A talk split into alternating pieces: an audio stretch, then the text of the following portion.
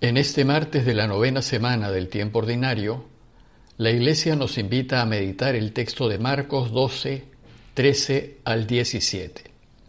Les leo el texto.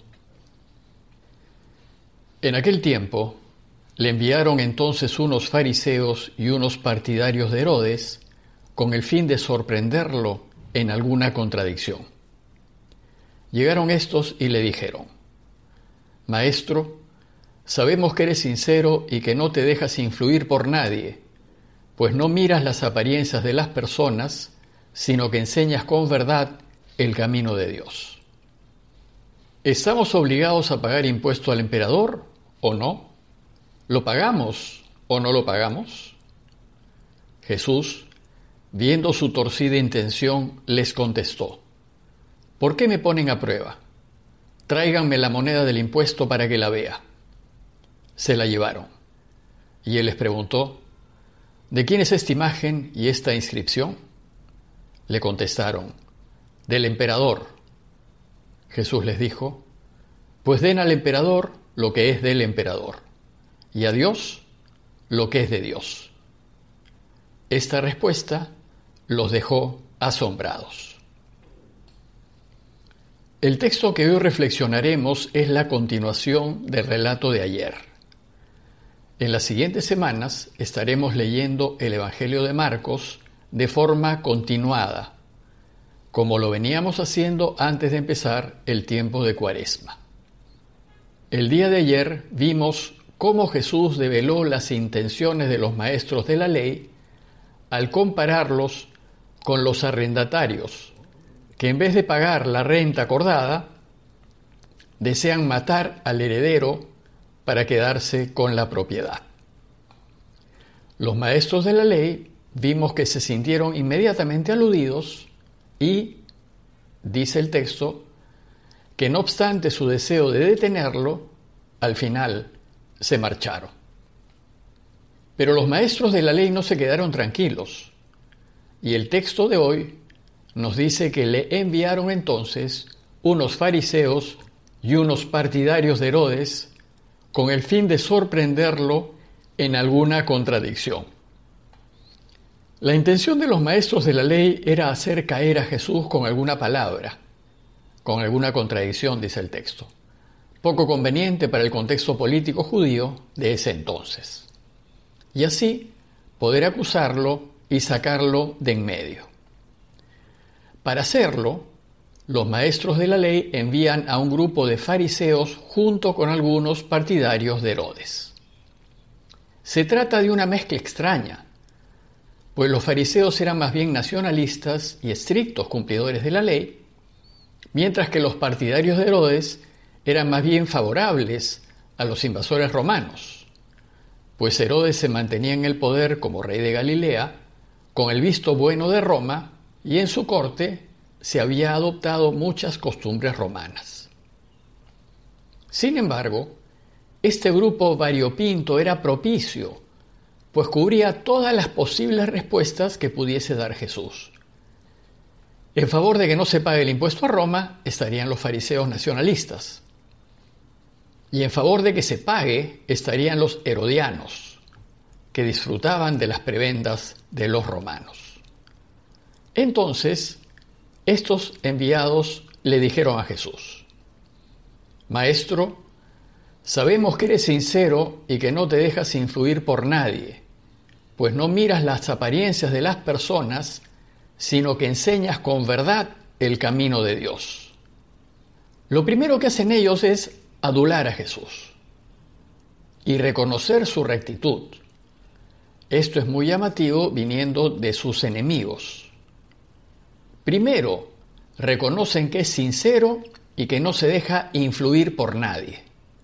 Es decir, que juzga según lo correcto y no según presiones de conveniencias ni de grupos de poder. Luego, reconocen que cuando actúa no lo hace mirando la condición de la persona. Es decir, Jesús va a tratar al rico igual que trata al pobre no tendrá ninguna deferencia especial y va a tratar al que tiene poder de la misma manera que trata al que no lo tiene. Es decir, Jesús no favorece a aquellos de los que puede conseguir beneficios o ventajas. A todos los tratará bien, a todos los tratará igual. Y finalmente reconocen que Jesús enseña con verdad el camino de Dios, que Él enseña lo que Dios quiere que se enseñe, y sin embargo buscan deshacerse de Él. Una gran contradicción. Y entonces, después de alabarlo públicamente, le hacen la pregunta que habían pensado hacerle. ¿Estamos obligados a pagar el impuesto al emperador o no? ¿Lo pagamos o no lo pagamos? Con cualquier respuesta que Jesús diese, quedaba atrapado. Si Jesús decía que sí había que pagarlo, el pueblo que estaba escuchándolo se indignaría con él, pues vivía agobiado por los impuestos que cobraba Roma y por todo el sistema opresivo que la invasión de sus tierras suponía. El pueblo se volvería en su contra y estaría apoyado por los nacionalistas fariseos. Y si Jesús decía que no había que pagar el impuesto, entonces los herodianos, por no ver en peligro sus privilegios, lo acusarían ante Roma y probablemente los romanos lo matasen por instigar al pueblo a rebelarse contra ellos. Por tanto, cualquier respuesta que Jesús diese significaba el fin de su misión. Por eso, viendo su torcida intención, dice el texto, Jesús les contestó, ¿por qué me ponen a prueba? ¿Por qué me quieren hacer pisar el palito? ¿Por qué me tienden una trampa? Y entonces la respuesta que Jesús les da es extraordinaria. Dijo, tráiganme la moneda del impuesto para que la vea. Y se la llevaron. Le llevaron un denario, que es lo que dice el texto griego. Y entonces les pregunta, ¿de quién es esta imagen y esta inscripción? El denario que circulaba en la región llevaba la imagen y el sello del César. Y entonces le contestaron, del emperador. Y Jesús respondió, si es así, den al emperador lo que es del emperador y a Dios lo que es de Dios. Es de notar que en su respuesta Jesús no dice que hay que pagar, sino que hay que dar.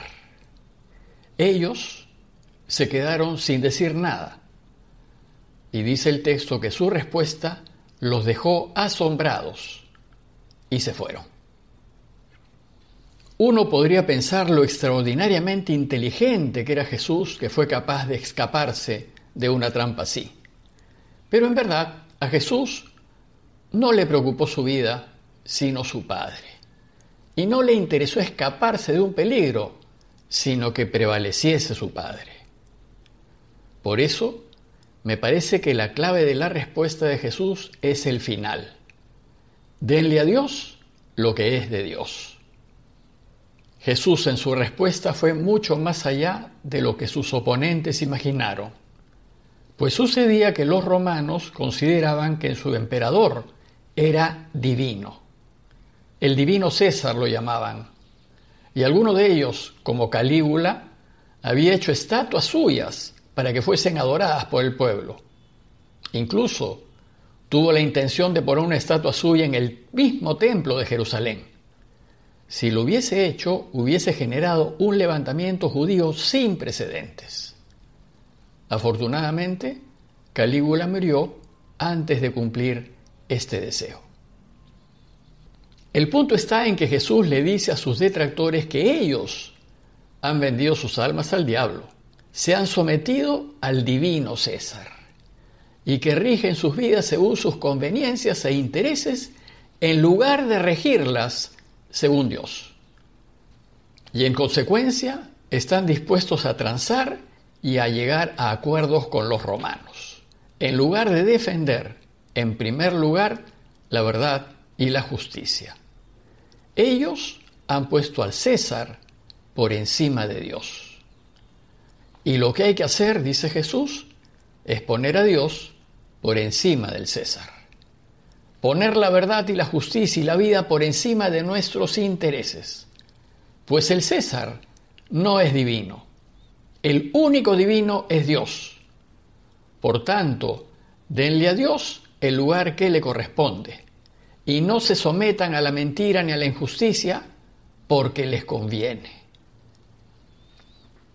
A manera de conclusión, los invito a reflexionar en lo que Jesús aquí nos enseña y preguntarnos, ¿le doy a Dios el lugar que le corresponde? Es decir, pongo la verdad, la justicia y la vida por encima de mis gustos, de mis intereses y de mis conveniencias? ¿O, con el fin de asegurarme, le doy a otros lo que corresponde a Dios? ¿Busco proteger mi vida escudándome en lo que está mal? ¿O hago como Jesús, quien sin importarle cómo le pueda ir, siempre pone a Dios Padre por encima de todo?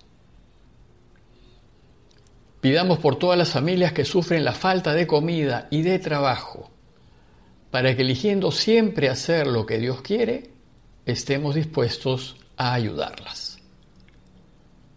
Parroquia de Fátima, Miraflores, Lima.